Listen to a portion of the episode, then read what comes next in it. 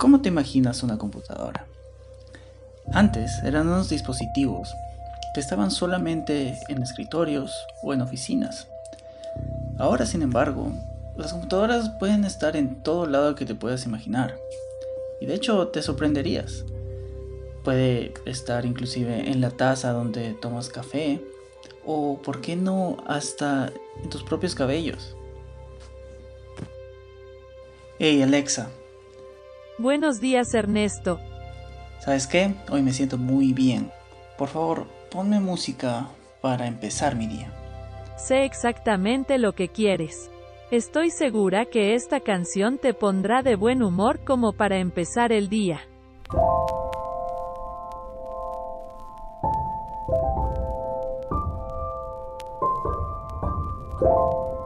Ok, buena elección, pero ¿puedes bajarle 5% el volumen? Y sabes qué, también aumentale un 10% a ese bajo. Entendido.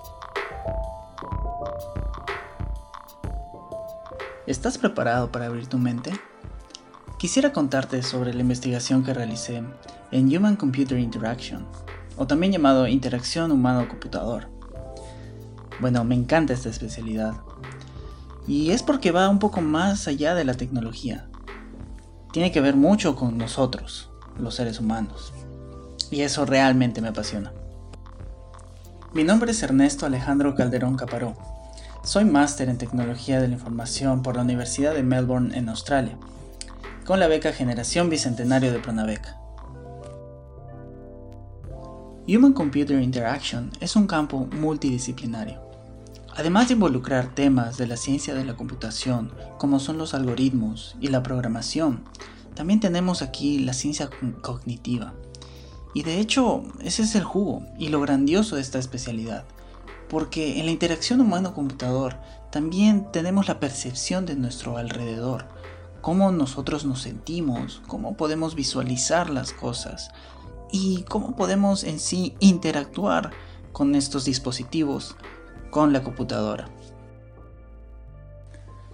Y esto no solo se trata de diseños bonitos, de cómo poder combinar colores o elegir líneas en una pantalla sino también en la sensación que nos transmite, esa experiencia que tenemos como usuarios al usar un dispositivo o una computadora.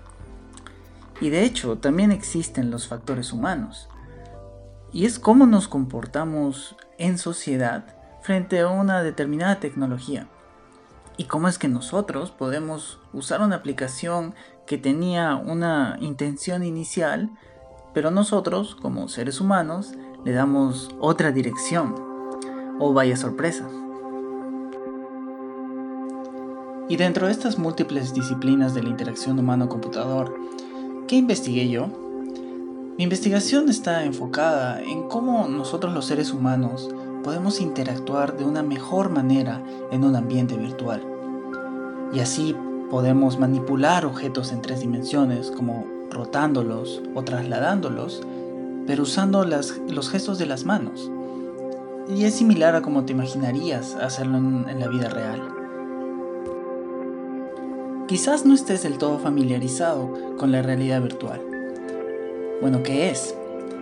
La realidad virtual es la experiencia en que nosotros podemos tener de estar inmersos en un mundo simulado, en un mundo completamente distinto a nuestra realidad como seres humanos. Y para interactuar nosotros en la realidad virtual necesitamos de dispositivos, tecnología.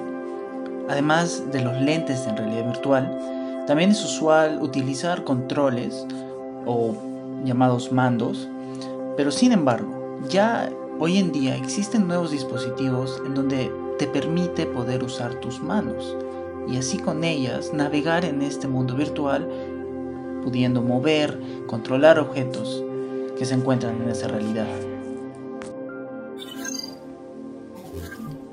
Tú estás en la realidad virtual, te ponen los lentes y digamos quieres alcanzar un objeto que está lejos de ti. ¿Y cómo lo traes hacia ti? Como el hombre araña con sus telarañas. La técnica que utilicé es mediante un rayo en donde puedes señalar el objeto, este brilla y luego, con un gesto, abres y cierras el puño para traerlo hacia ti.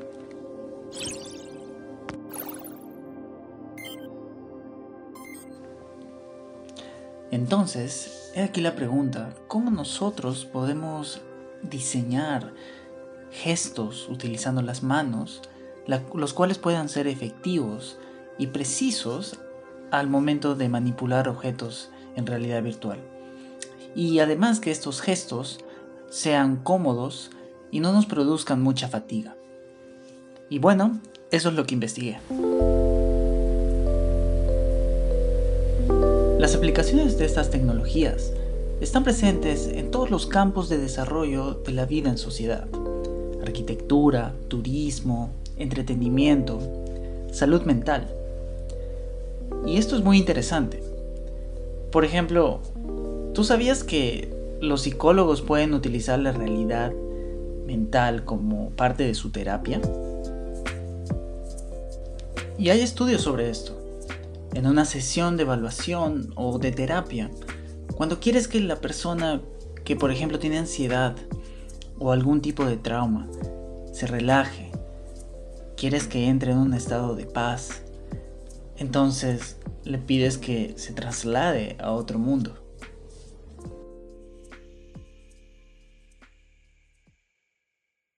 Cierra los ojos y empieza a imaginar una playa la arena en tus pies, la brisa moviendo tus cabellos. Con la realidad virtual, ese estar inmerso en otro mundo se potencializa.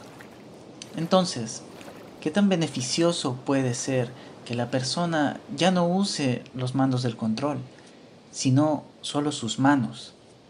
Sus manos para interactuar con todo lo que lo rodea. Les he querido contar un poco sobre mi investigación para despertar su curiosidad en este campo de estudio que a mí en lo personal me fascina. Y bueno, no soy solo yo. Soy parte de un grupo de becarios y egresados que quieren compartir conocimientos y experiencias de nuestros estudios de posgrado en las mejores universidades del mundo. Y esto gracias a las becas del Estado peruano. Nos pueden encontrar en Facebook como BPR Australia y estaremos actualizando la página con muchas más novedades.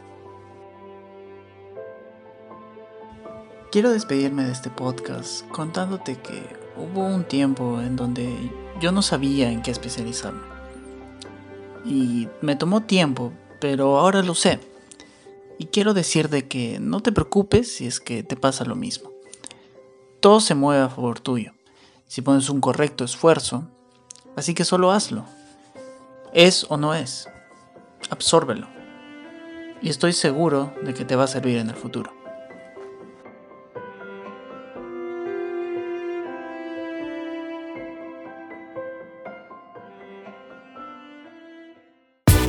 Nosotros tenemos aspiraciones, tenemos metas, tenemos los sueños no aparecen de la nada, sino que uno tiene que construir. Si yo tuviera que escribir a todos los becarios dirías que todos son perseverantes. Es una buena opción, es un buen camino que uno podría seguir. Para... ¿Cuándo estudiar? ¿Qué estudiar? ¿O qué requisitos me falta? Y conseguirlos para poder tener Nada viene de la nada, todo viene a partir de la construcción. Aprende, comparte y comparte las ganas de compartir. Crece, el podcast de Pronavé. Oportunidades que transforman vidas. Si uno no persevera, es imposible que pueda obtener lo que uno desea.